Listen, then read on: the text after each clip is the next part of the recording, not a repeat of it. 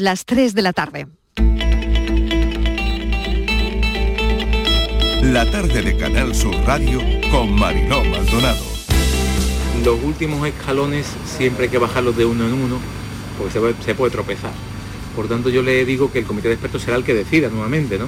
Pero en Andalucía hemos demostrado durante estos 21 meses de pandemia que la mejor forma de afrontar la lucha contra ella es con responsabilidad y con prudencia. No dar saltos, sino poco a poco, ¿no? Y vamos, en ese ritmo que vamos, vamos bien. Vamos a seguir manteniendo en los grandes centros de salud esa consulta de acogida por parte de enfermería, que es la que va decidiendo qué es lo prioritario y qué no es lo prioritario a la hora de atenderlo. Será allí in situ y decidirá si eh, va para este médico, va para el pediatra, que si va para enfermería, es el que va haciendo el triaje exactamente igual que se hace en los, en los grandes hospitales. ¿eh?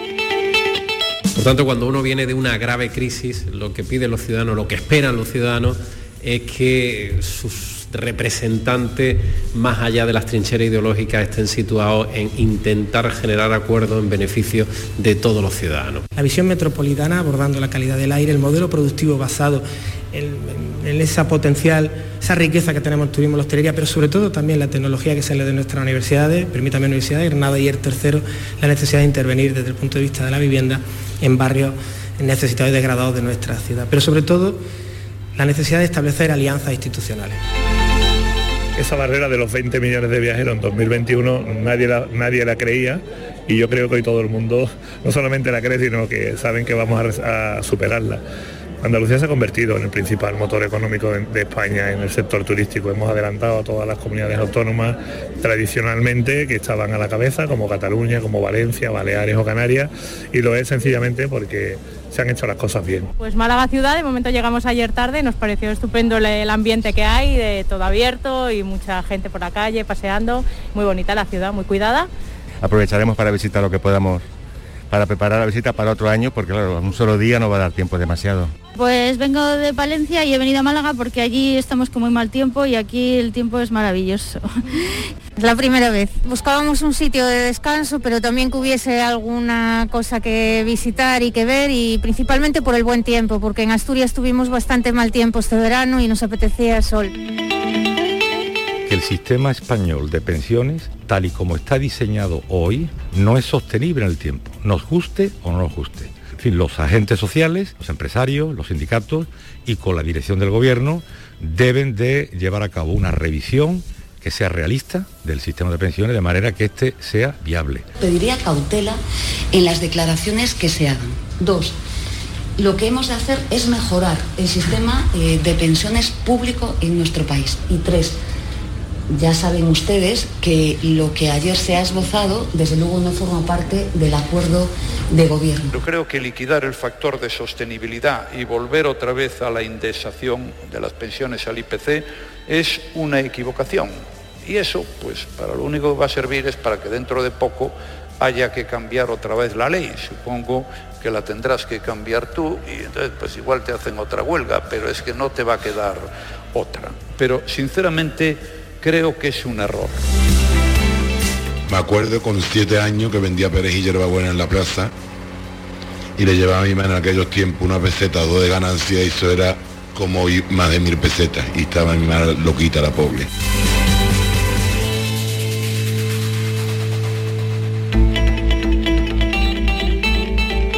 La tarde de Canal Sur Radio con Mariló Maldonado. ¿Qué tal? Acaban de oír los sonidos del día en nuestra línea de audios, algunos protagonistas de la actualidad y todo lo que ha ocurrido hasta esta hora. Las temperaturas no son bajas ahora mismo para no romper con la tradición del veranillo de San Miguel, primer lunes de otoño. Mucho alcohol en la calle este fin de semana sin mascarillas ni distancias. No ha faltado ni una pelea con sillas volando en las inmediaciones del Estadio Benito Villamarín en Sevilla. Bueno, aunque siga bajando la tasa de incidencia, 57 casos por cada 100.000 en Andalucía, todavía no han eliminado las restricciones. Este martes se van a revisar de nuevo. Por otro lado, se estudia desde la Consejería de Salud cómo volverán los centros de salud, cómo volverá la atención primaria. En Lepe Huelva todavía los vecinos quitando barros. Seguimos muy pendientes de los trabajos de limpieza en la zona y de esos vecinos que no han podido todavía volver a sus casas. Tres colegios aún sin clases.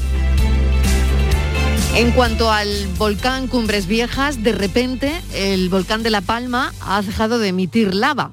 Se ha parado. Solo unas horas. Ahora continúa, pero ¿qué está pasando? Nos estamos preguntando. Otra imagen icónica, el fin de del volcán ha sido el derrumbe de la torre de la iglesia de Toduque, mientras la colada seguía su camino hacia el mar. No por esperadas, desde luego, menos dolorosas esas imágenes. Una semana lleva la isla de La Palma sufriendo los destrozos de la lava y hay poblaciones confinadas también por los gases tóxicos que puedan resultar de la llegada de, colada, de la colada al mar. Pero ahora mismo hablaremos con una persona experta en volcanes porque se ha parado hace unas horas, continúa eh, ahora con algunas explosiones, pero queremos saber qué está pasando, qué está pasando en La Palma. Jubilación. No se habla de otra cosa. Esta mañana los sindicatos avisan no aceptarán retrasos en la edad de jubilación, como apuntó este fin de semana el ministro Escriba, quien habló de un cambio de cultura que permita equipararnos al resto de Europa, donde, según el ministro, se trabaja cada vez más entre los 55 y los 75 años. Así que agitación y el debate está servido, mientras gobierno, patronal y sindicatos se han reunido para negociar la prórroga de los ERTE más allá de octubre. A partir de ahí, el planteamiento del gobierno es vincularlos con programas de formación a los trabajadores de las empresas que se acojan a estos mecanismos, menos las pymes pequeñas, punto de fricción entre patronales y sindicatos. Pero es verdad que lo que más se comenta sin duda es el posible globo sonda de escriba sobre la jubilación. ¿España es una anomalía en Europa? Hay muchos países debatiendo este asunto. El ministro Escribá ya ha dicho que se le ha malinterpretado, pero bueno, lo que no sabemos es hacia dónde nos llevará el futuro de las pensiones. Día Mundial del Turismo se celebra de manera diferente en distintos puntos de Andalucía. En Granada se ha leído el manifiesto y 30 colectivos se han concentrado en Sevilla contra la turistificación. Hoy hemos sabido también, lo han oído, en nuestra línea de audios, la muerte de la Esmeralda de Sevilla. Eran los 70, nadie hablaba de salir del armario y ella lo hizo sin tapujos. Se ganó el cariño de su ciudad tal vez por su valentía y también por su fuerte, fortísima personalidad. Empezó planchándole las batas de cola a Marifé de Triana y a partir de las 5 de la tarde hablaremos sobre su vida. Aquí habla con lo que van a oír a continuación, eh, habla con el periodista Jesús Quintero y escuchen, escuchen de lo que hablan. ¿Tú de qué tienes más, Esmeralda? ¿De, de halcón o de paloma? Yo tengo más de paloma, mi hermano. De halcón nada. Yo de halcón nada porque a nadie se la ha clavado, mi arma. Mm. Yo de paloma y pico muy bien. Hay gente más inocentes que ustedes en la cárcel, ¿no? ¿En la cárcel más inocente que nosotros? ¿Por qué, coño? ¿Nosotros somos algo malo? ¿Por qué? ¿Por somos mariquitas? Una tertulia de Jesús Quintero que hemos querido recordar. En esa tertulia estaban Marujita Díaz, Tina Cristal y la Esmeralda de Sevilla. Transgredir fue lo suyo antes de la transición. Es un lunes muy lunes, son las 3 y 8 minutos de la tarde. Bienvenidos a la tarde.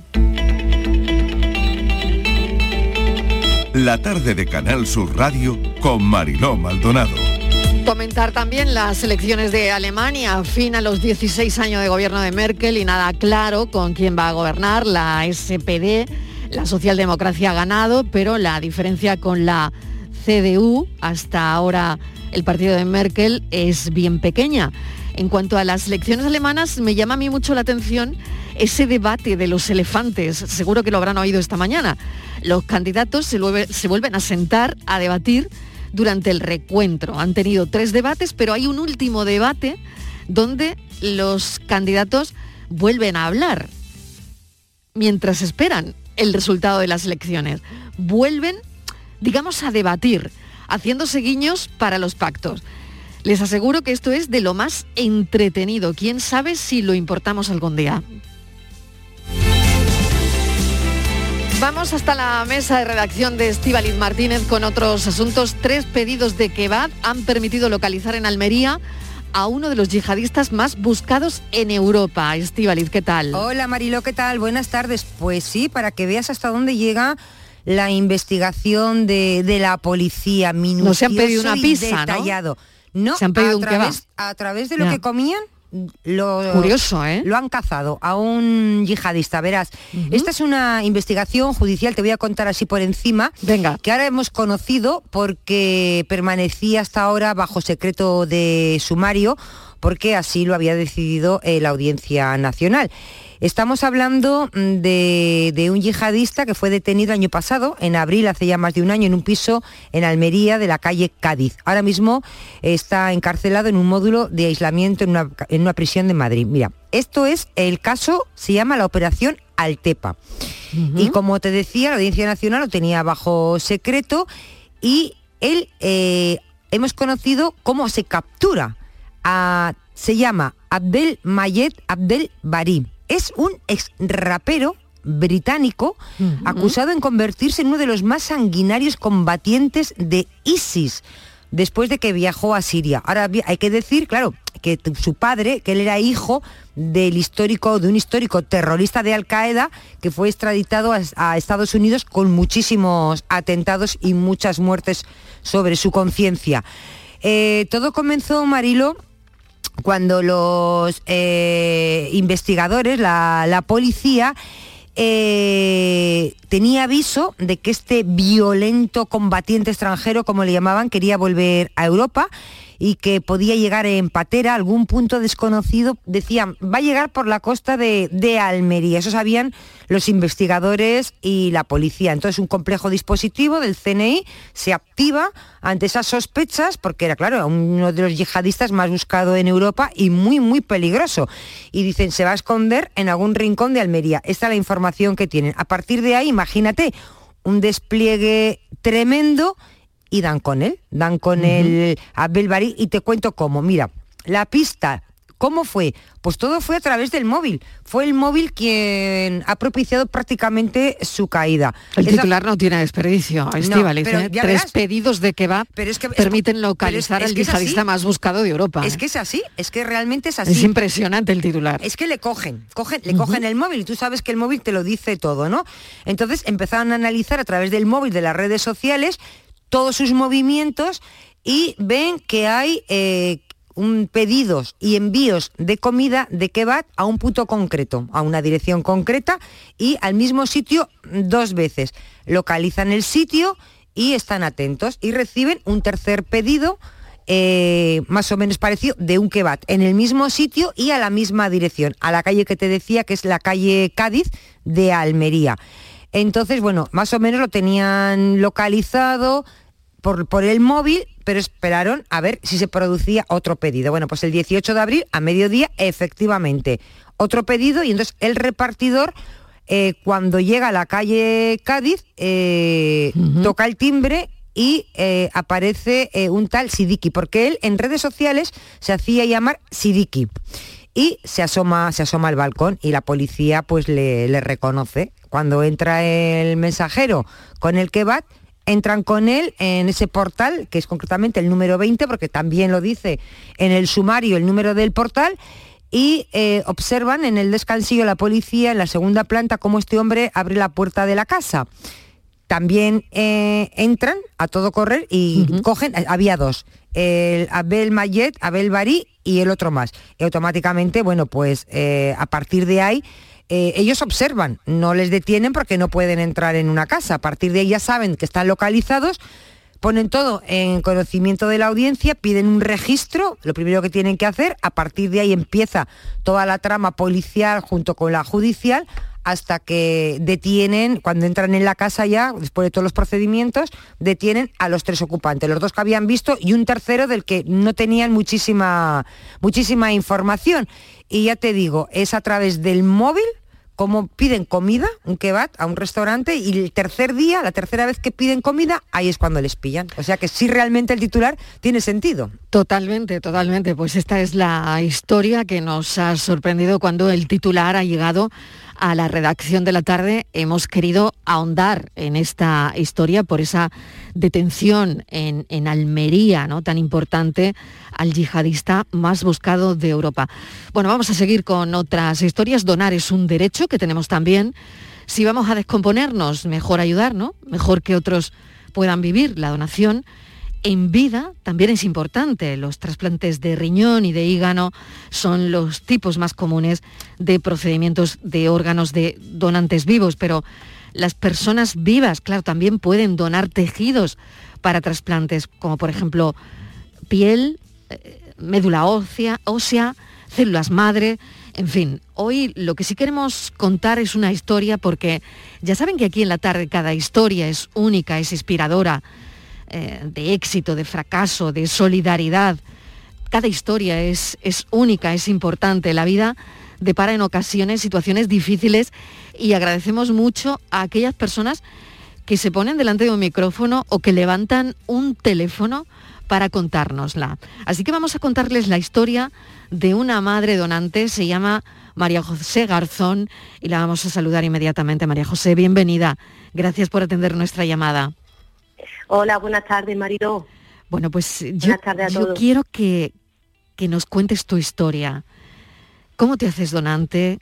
¿Qué ocurre con tu hija Carmen? Eh, cuéntanos, empieza a contarnos esa historia que hoy quieres contarle a toda Andalucía. Pues sí, es una historia un poquito larga. Eh, pues mi hija eh, con tres años tuvo un fallo hepático fulminante y tuvo que ser trasplantada.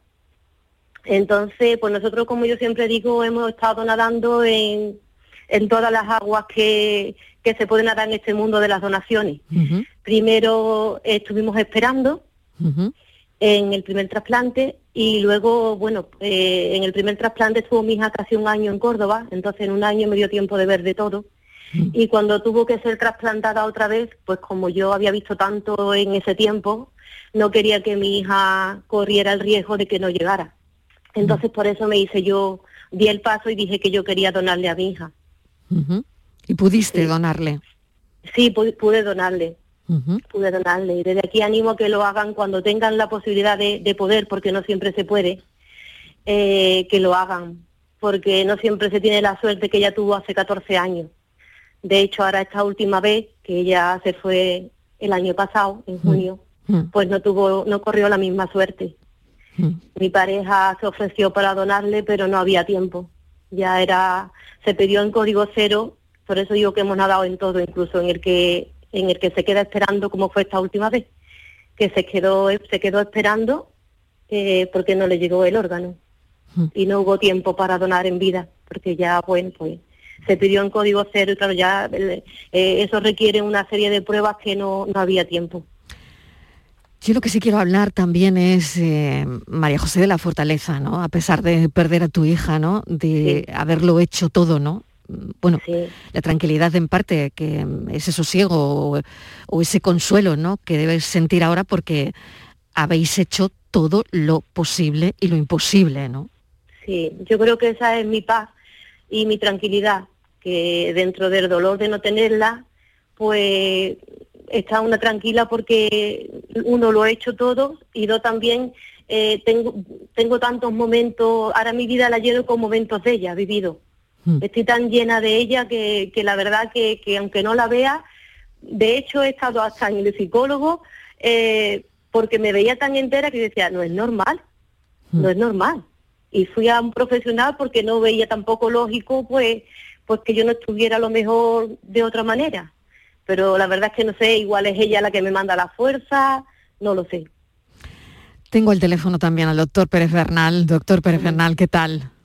Hola Mariló, buenas tardes. Bueno, estamos escuchando a esta madre y yo creo que su testimonio es, es impresionante, es muy importante el testimonio de María José Garzón para concienciar de muchas cosas y sobre todo de lo más importante, ¿no? de la importancia de, la donación, de la donación en vida, eh, bueno, de todos los factores que a ella además le, han tocado vivir, ¿no? Carmencita recibió tres trasplantes al, al final, ¿sabes? Ha estado trasplantada tres veces, digamos. Y esta es una madre coraje, María José, con una historia impresionante, una luchadora. Eh, Y, y es que estamos hablando de un trasplante de hígado de donante vivo, ¿no? La donante mm, hay que entrar en quirófano y donarle a su niña, que entonces tenía tres añitos, la parte, cuatro añitos, la parte izquierda del hígado. El seccionar un hígado que es una esponja llena de sangre, pero que también tiene bilis, bueno, pues eh, tiene, tiene bastante riesgo. ¿no? No, no, Eso es por amor. Ese trasplante de ella, pues, eh, no llegó a funcionar bien. Pues, eh, se pudo trasplantar por tercera vez y gracias a ese trasplante, en junio del 2007, el, el 30 de junio, eh, de ese último trasplante, pues Carmencita ha vivido muchos años y, y hemos podido disfrutar de ella. Una niña a la que yo le tenía muchísimo cariño y que viví intensamente desde el primer momento porque mi mujer, Pilar Camacho, era su pediatra en cama. Y esta niña no le ha faltado de nada. Son 15 meses en el hospital. Y en un hospital se ve la categoría de la familia. La niña tenía entonces tres añitos, cuatro añitos.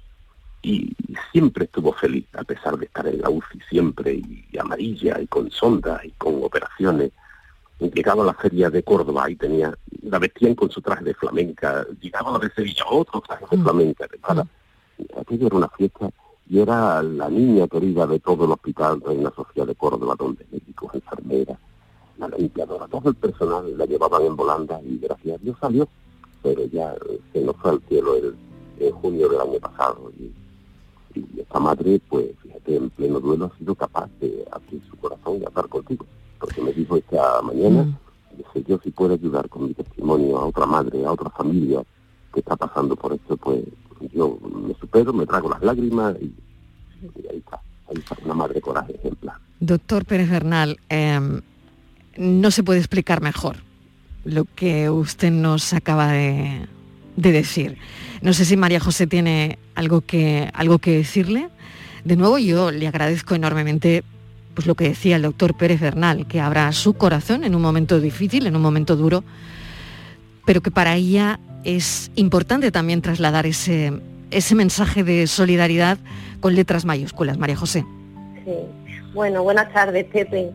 Eh, yo, bueno, quiero agradecer al doctor Pervena, que yo le digo recolector de vidas, eh, la, bueno, la labor que hace y a Canal Sur también, porque, bueno, pues porque hace también llegar esto tan importante a todos los rincones de, de Andalucía. Y yo a esto de los donantes le debo 14 años de felicidad de mi hija, de una vida muy intensa que se me ha ido con 17 años, pero como yo siempre le digo al doctor Pérez Bernal, mm, posiblemente pase un hombre por la calle con 65 o 70 y no haya vivido lo que ha vivido mi hija. Mi hija ha vivido 17 años súper intensos y yo me quedo con eso. María José Garzón, mil gracias de verdad. Queremos mandarte ánimo y un saludo enorme y un abrazo enorme desde, desde la tarde, todo el equipo de la tarde. Estamos escuchando atentamente tu, tu historia y mil gracias de verdad. Un saludo.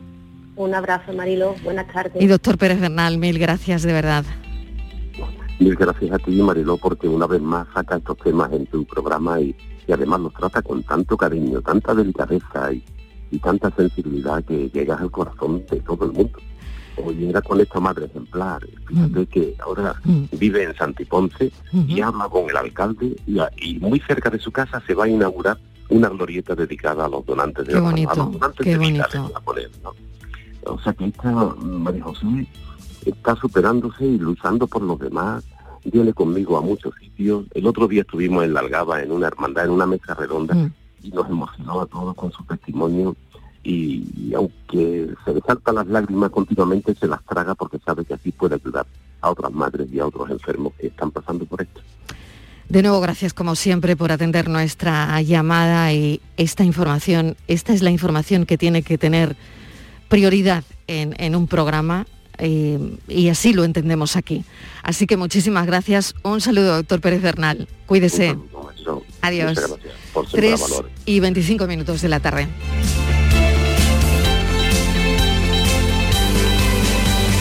La tarde de Canal Sur Radio con Mariló Maldonado. También en nuestra app y en canalsur.es.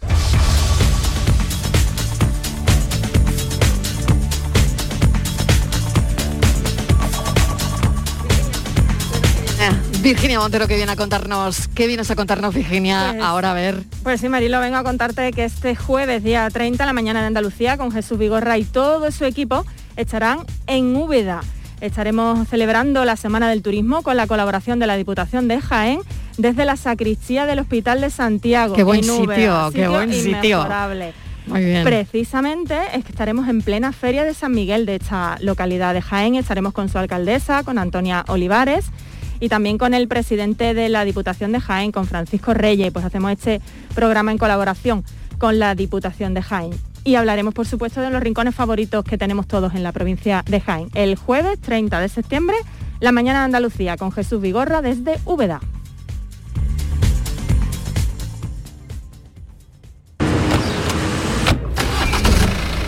Hola, cariño. ¿Nos vamos? A ver qué dice sobre mi destino el nuevo rasca galleta de la fortuna.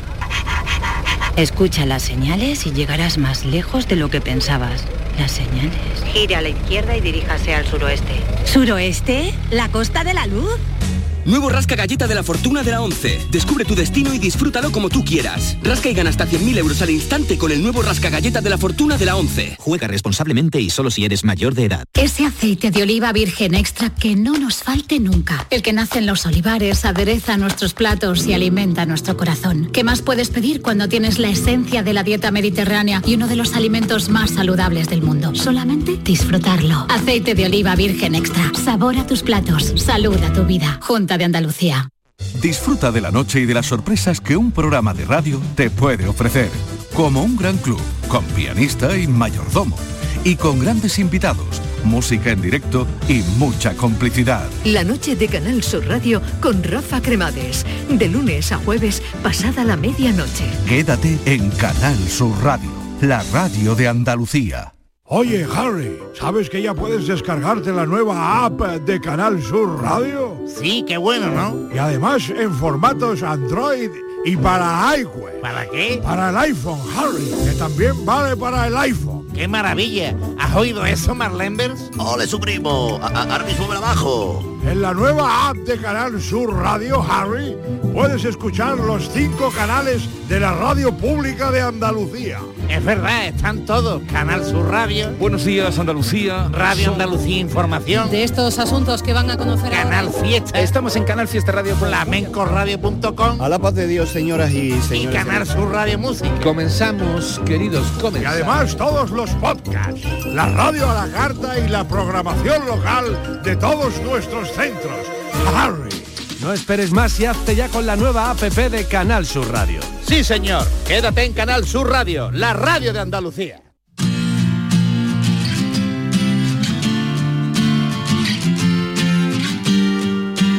La tarde de Canal Sur Radio con Mariló Maldonado.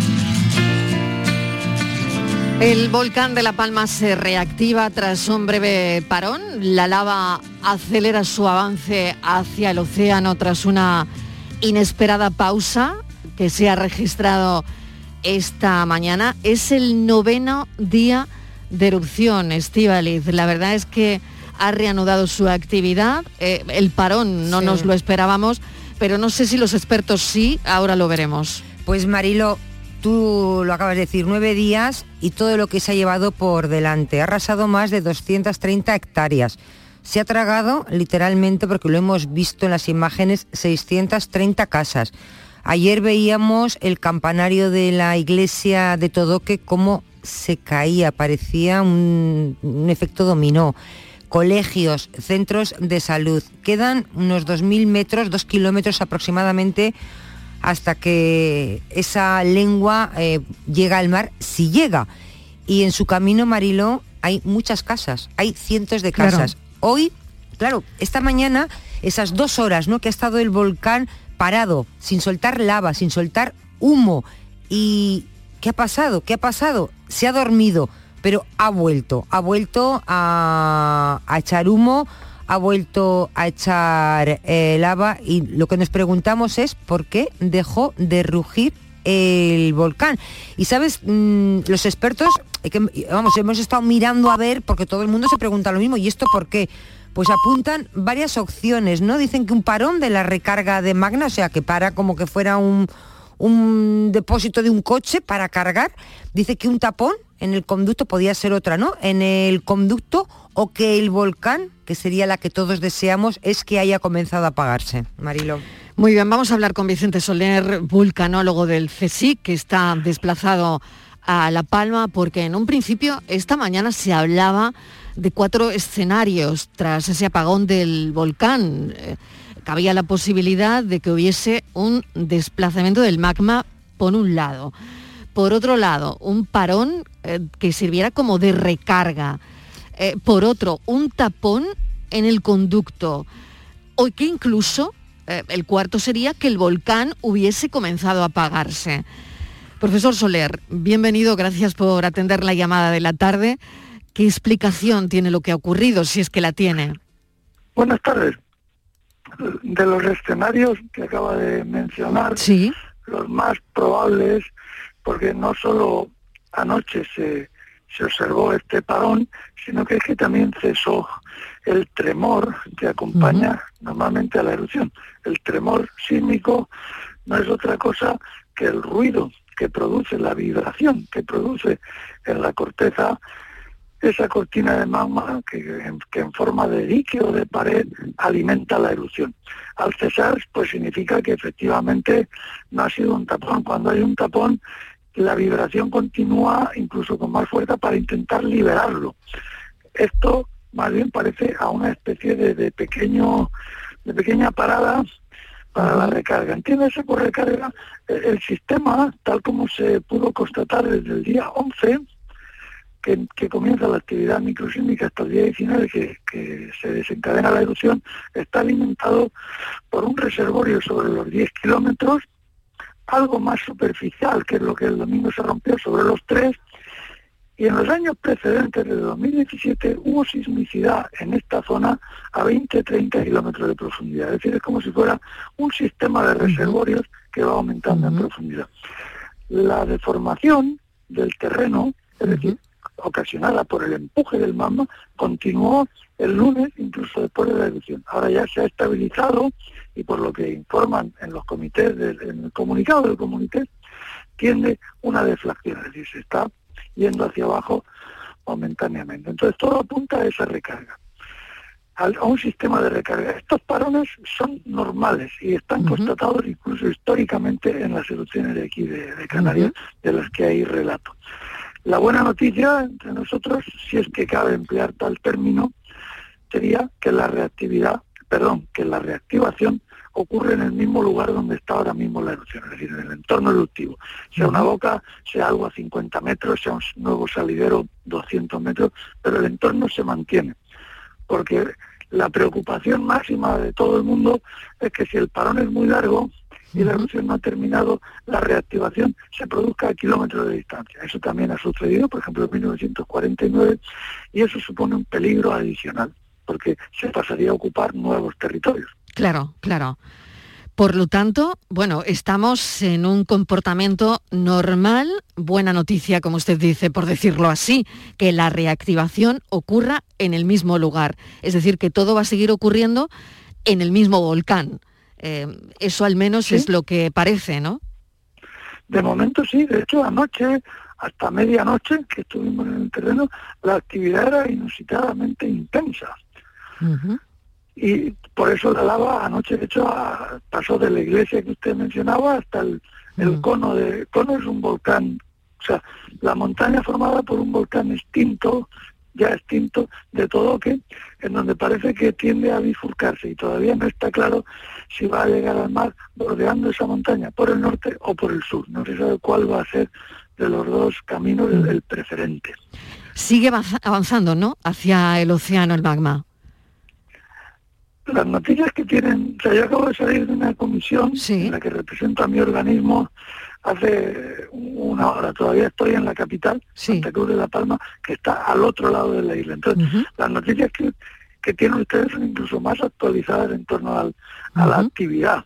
Es decir, que Lo que no tengo claro todavía hasta que no llegue sobre el terreno es si la, esta actividad se traduce en que se alimenta la colada ya existente o una nueva. Estas coladas ya.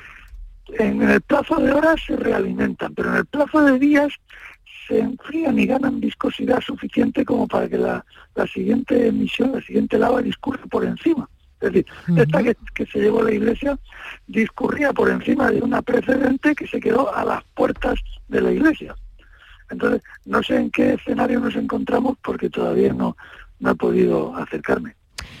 Pues Estivaliz, no sé si tienes alguna cuestión más para el profesor Soler. Sí, eh, profesor, en principio lo que mm, se sabe es a la espera a ver cómo responde después de ese parón que ha empezado a, mm, otra vez a echar, a echar lava. Yo le quería preguntar, porque también se ha hablado mucho mm, del posible derrumbe el otro día, tuvo un pequeño derrumbe el cono principal y no sé, claro, todo es imprevisible. Si esto puede ocurrir, ¿qué, qué consecuencias puede tener o no pasa nada? Y también algo que de lo que se ha hablado mucho, eh, suponiendo que llegue al mar, ese contraste de más de 1200 grados de temperatura de la lava con los 18 o 20 del agua, eh, ¿puede ser peligroso?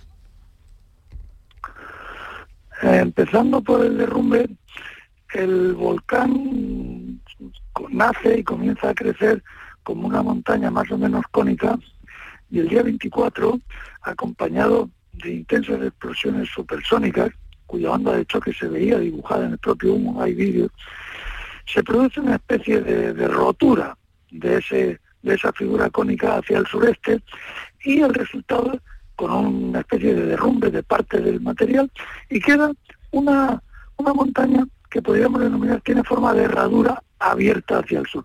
Anoche, el interior de esa montaña abierta se colmató, se llenó hasta tal extremo que sobre las 3 de la madrugada parcialmente ya ocurrió otro pequeño derrumbe. Eso ocurre en una zona perfectamente localizada, pequeña, y no supone ningún riesgo adicional. Por lo que, y respecto a lo del agua, ya hay incluso vídeos de cuando ocurrió esto en 1949. Efectivamente, todo indica a que se tiene que producir pequeñas cantidades de ácido clorhídrico, pero mm. por, por el cloro del agua, no el cloro magmático.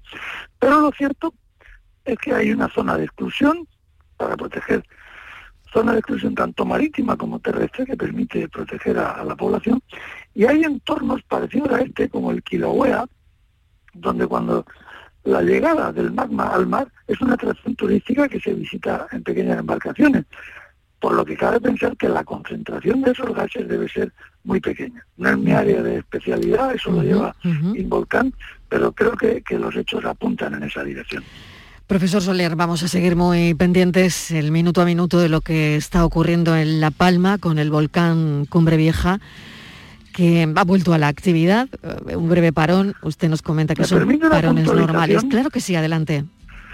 Eh, Cumbre Vieja la denominación de toda la zona sur de la isla, que son unos 20 kilómetros de, largo por unos 10, 15 de ancho. Este volcán todavía no tiene nombre, se lo pondrán los, los, palmeros. De momento surgió en una zona que se denomina cabeza de vaca. Es que acuñar el término en Cumbre Vieja hay muchísimos volcanes. Ah, qué curioso. De fecha histórica. Qué curioso.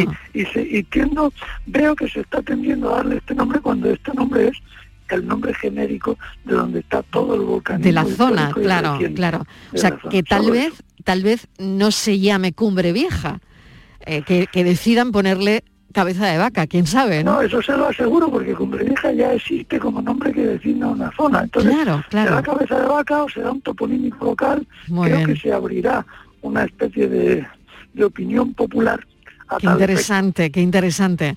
Pero que es mejor referirse como el volcán de La Palma. De la zona de, la zona de Cabeza de Vaca, cosas así, porque Cumbre Vieja no aquí es una zona extensísima que todo el mundo identifica muy bien.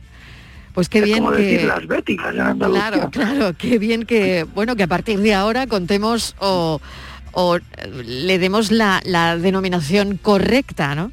Muchísimas gracias, Vicente Soler, vulcanólogo del CSIC. Eh, está desplazado en, La Palma, acaba de salir de una reunión y bueno, seguiremos el minuto a minuto del volcán de la zona cabeza de vaca en La Palma. Gracias, un saludo. Adiós.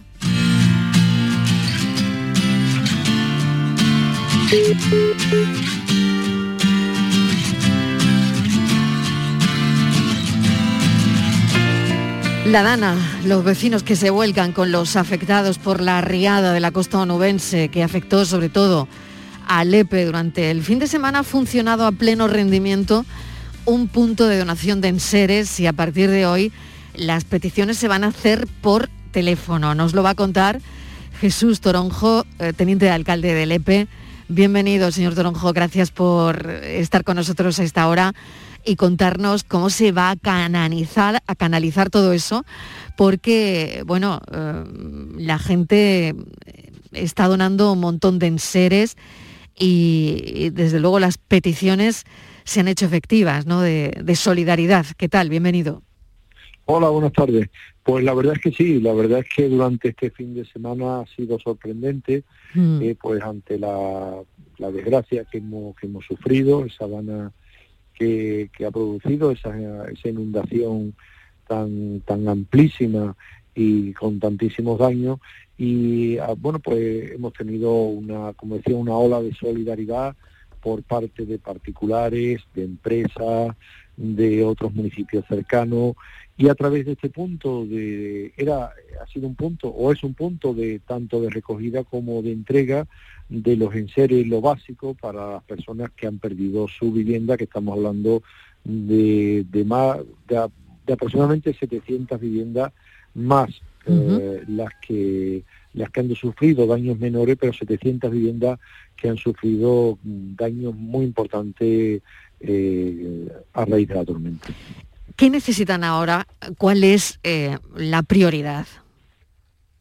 Bueno, la prioridad durante este fin de semana eran fundamentalmente eh, colchones, camas, eh, mesillas, eh, armarios para, para poder colocar lo poco que ha quedado en muchas de estas viviendas y poder, bueno, pues ya empezar a, vivir en las viviendas. también se ha hecho un importante esfuerzo en el electrodoméstico y ahora nos estamos centrando más en, esta parte, ¿no? En, poder ofrecer electrodomésticos básicos como son lavadoras o son frigoríficos a, los vecinos para, para, poder, bueno, pues ya ir alojándose, realojándose en sus viviendas.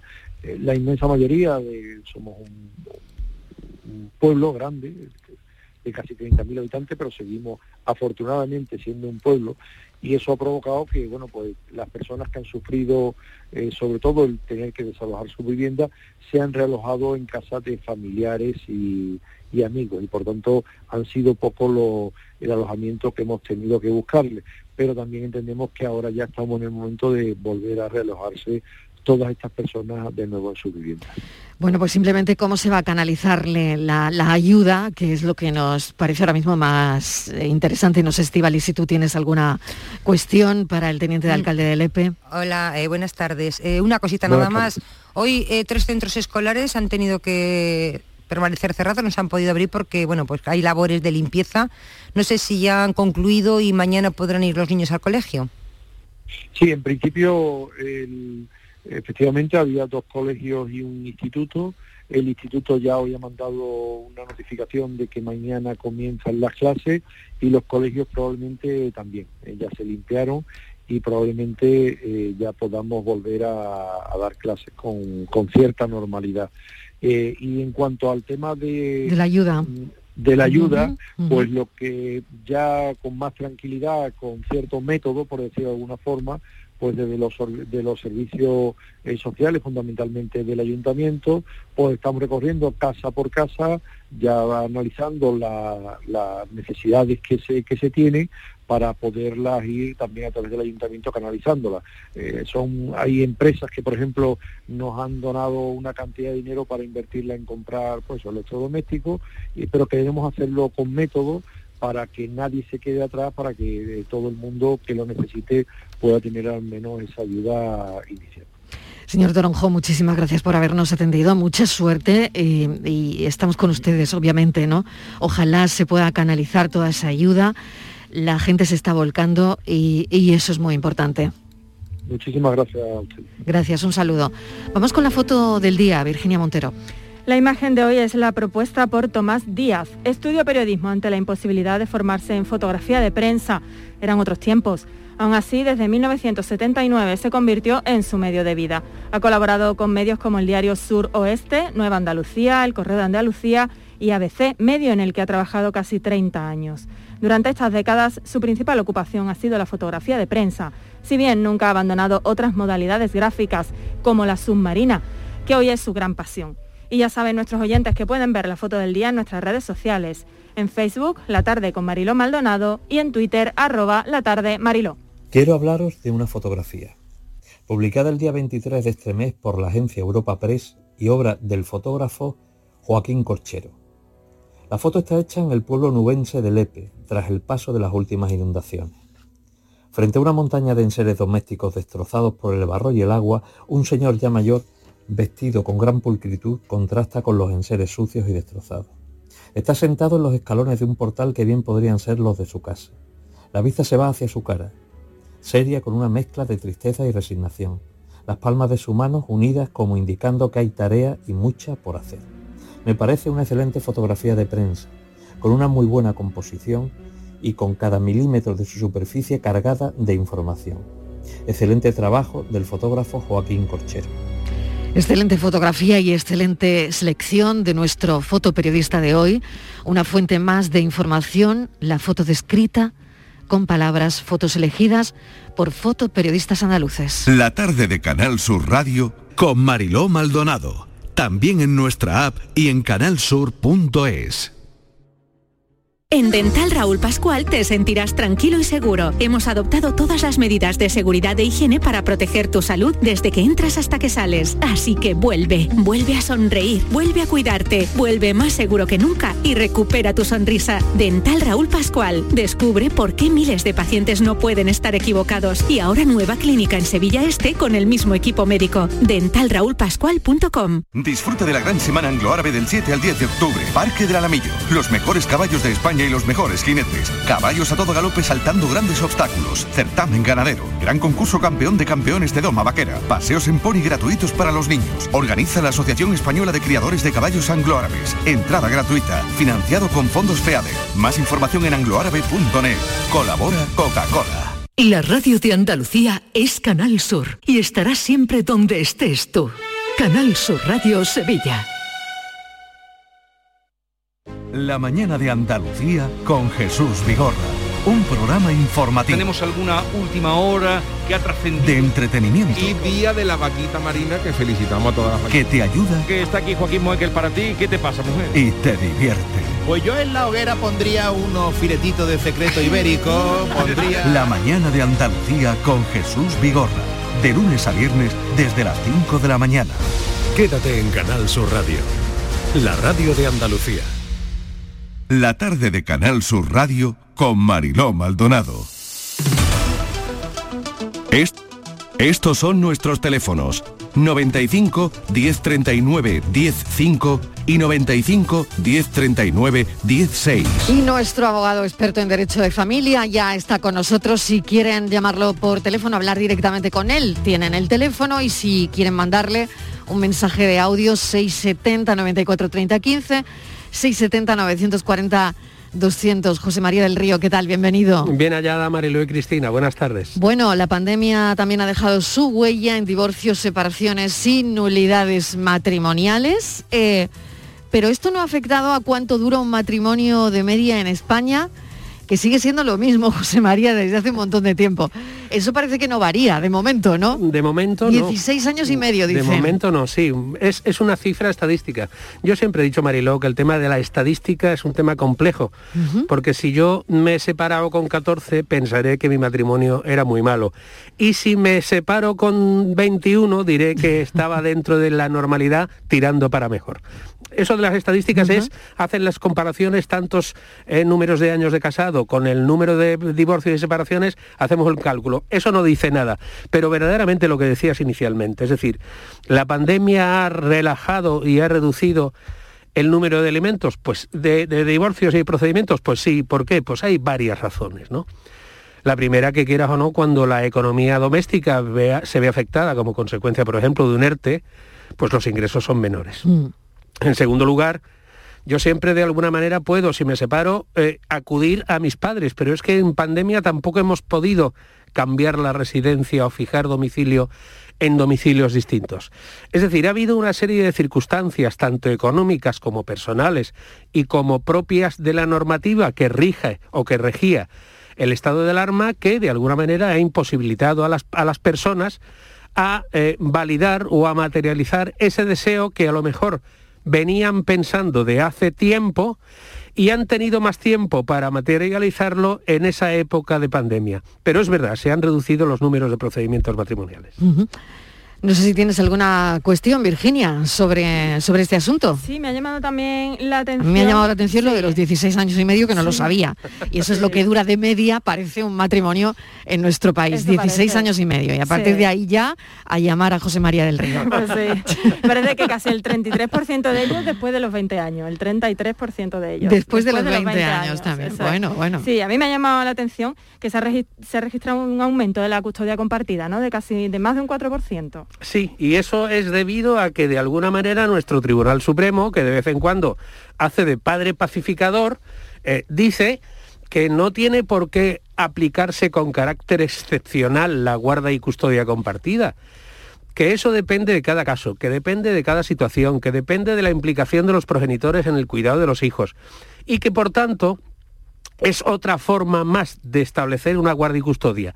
No como dice el Código Civil General la guardia y custodia monoparental excepcional, la guardia y custodia compartida, sino que no, que la guardia y custodia compartida se tiene que dirigir en la misma situación y evidencia que la monoparental y por tanto será el juez el que decida cuál es la mejor. Estos son nuestros teléfonos 95 1039 105 y 95 1039 16. Bueno, pues comentado, comentada ya una de las noticias del día, vamos a detenernos en una figura que a veces se vuelve bueno, fundamental en un proceso de herencia como es el albacea. ¿Qué tenemos que saber del albacea? A ver. Eso es, cambiamos de tercio. Lo primero que, que hemos hecho sido ir al diccionario de la Real Academia. Persona encargada por el testador o por el juez de cumplir la última voluntad del fallecido, custodiando sus bienes y dándoles el destino que corresponde según la herencia. Y bueno, y además como curiosidad, que empieza por alias de origen árabe como otras muchas palabras. Y ahora que lo sabemos así a grandes rasgos, nos siguen quedando muchas dudas, José María. ¿Hasta dónde llega la responsabilidad del albacea, de esa figura en el testamento? Pues mientras esté administrando, gestionando, supervisando o controlando los bienes del, testador hasta que los herederos hereden en función de lo que decía el testamento, el albacea es una figura jurídica que está dirigida a controlar no ya solo el mantenimiento y la vigencia de los bienes, sino de destinarlo o de cumplir a la voluntad del testador. Es decir, a dar cumplimiento al testador, a como dijo, a la voluntad del testador, como dijo, que se repartieran los bienes a su muerte. A mí me gustaría saber cómo se designa, o, o a ver, si puede ser cualquiera, ¿no? Puede ser cualquiera, hombre, yo siempre diría una cosa, Mariló, y lo vas a entender, cualquiera que tenga la confianza del testador. Es decir, yo puedo declarar albacea a mi hermana, puedo declarar a, mejor amigo? a mi mejor amigo y le estoy dando un cargo eh, voluntario porque debe aceptarse. Oye, lo tiene que saber, ¿no? Lo tiene que saber. O sea, yo lo, debo hablar antes con esa persona. Bien, pero también puede ocurrir que si no lo dices, cuando se abra el testamento... Sea una sorpresa. Sea una sorpresa, pero te lo van a dar los, te lo van a decir los herederos, es decir, los parientes del fallecido. Y te van a decir, oye, José María, mi padre en su testamento te designó como albacea. Cuando o sea, puede que tú no lo sepas. Justamente. Punto número uno, puede que no lo, sepas. Y puede que no lo sepan los eh, herederos hasta que eh, ¿Tú decides decirlo? Casi con toda seguridad, porque te vuelvo a repetir, Mariló, que el testamento es un acto personalísimo que hago yo delante del notario, no tiene por qué asistir, ni acudir, ni presenciarlo ningún otro miembro más, sino el notario y yo. O sea, que tus herederos, tus hijos, no tienen por qué saber quién es el albacea hasta que no se abre el testamento. Totalmente de acuerdo. Vale, vale. Con, el, con el albacea testamentario. Eso es. Hay, hay otra definición, que lo ha dicho Cristina, que es el albacea judicial. El albacea judicial es el que a la vista de la situación, de cómo está los bienes en la herencia, el juez puede ordenar que un albacea controle, administre y gestione los bienes del testador hasta tanto en cuanto se repartan. Qué interesante. Pues sí. Cristina. Pues sí. Virginia. Yo, yo tengo dos, dos cuestiones. Venga. Si no hay en el testamento un albacea designado, ¿lo pueden nombrar los herederos? No. Y otra más, ¿está retribuido ese cargo? No y no. Bien, no. Si no lo declara el testador, no puede haber ninguna otra persona, a excepción del juez, y ya en un procedimiento contencioso, que designen la figura del albacea. Y no, es totalmente gratuito, a no ser que el testador haya dicho que por el trabajo por las operaciones que vaya a efectuar el albacea, designe o facilite o establezca una cantidad en concepto de compensación o de precio de, por la labor de, de albacea. Pero normalmente, por regla general, es gratuito. Qué interesante todo esto, ¿eh? No, no sé si los oyentes tienen alguna pregunta, todavía nos quedan cuatro minutitos, pueden, pueden llamar al 670-940-200, mandar un, un mensaje de audio si así lo quieren, o al 670 94 30 15. Más cuestiones, sobre todo hay una consulta de un oyente que tiene que ver con herencias. Con herencia, sí, así es. Dice así, buenas tardes, acabo de recibir la notificación de una herencia de un tío abuelo y soy propietario de una sexta parte de un piso antiguo que está alquilado desde hace más de 40 años con una renta antigua. La verdad es que me vendría muy bien recibir algo de dinero de la venta del piso porque la renta del alquiler es muy baja y claro, repartir entre seis, pues claro, como que no le da para mucho. ¿Cómo puedo conseguirlo? Vamos a ver una cosa. Normalmente en estos casos se rige la, la, regla de la comunidad. Uno no tiene por qué aguantar mantener una vivienda indivisa o una vivienda en comunidad de bienes o una vivienda en lo que nosotros llamamos, fijaros qué palabra más uh -huh. bonita, herencia yacente. ¿Qué es la herencia yacente? Son los bienes de una persona que ha fallecido hasta tanto en cuanto no se repartan y por tanto modifiquen la titularidad. Es una herencia yacente. Está, existe, pero está yaciendo, no está a nombre de nadie. Bien, entonces, si yo soy heredero de una sexta parte y no quiero, porque lo que quiero es coger dinero, lo que tengo que hacer es instar un procedimiento de liquidación de esa herencia. Es decir, tendré que poner a todos los herederos de acuerdo, es decir, entiendo que debe haber seis y por consiguiente, si los seis quieren, se procede a la venta. Que no se quiere vender, lo que se hace es que él tendrá que iniciar un procedimiento judicial para liquidar su sexta parte de herencia respecto de ese bien. Uh -huh. O sea, el re, los otros cinco tendrán que abonarle una parte como si compraran su parte, algo así. Vamos a ver, no, no existen preferencias. Normalmente la única preferencia que establece la ley es que el cónyuge viudo puede quedar disponiendo de la vivienda que ha constituido domicilio conyugal con el fallecido. ¿Eh? El Código Civil, el Código Civil es hasta cierto punto en este sentido sentimental. Es decir, uh -huh. el, único, el único valor que puede tener el cónyuge viudo es tener una participación mayor en adjudicarse la plena mm, totalidad de la vivienda que ha constituido domicilio conyugal con, con, el fallecido. Eso es lo único. Lo demás no. Si yo no estoy conforme con que no se liquide, un solo de los herederos tiene que dirigirse al juzgado y el juzgado repartirá. Qué interesante, aclarado todo esto y esperemos que para el oyente también, José María, bueno, pues seguiremos hablando de herencia el próximo lunes. Hoy nos ha cundido, hemos hablado de la figura, yo creo que importante del albacea. Y por otro lado también hemos comentado esa información sobre cuánto dura de casado de media la gente en este país. sí, señor, así es. Bueno, mil gracias, José María. A siempre. Hasta la semana que viene, hasta el lunes. Hasta ahora, Virginia. Hasta ahora.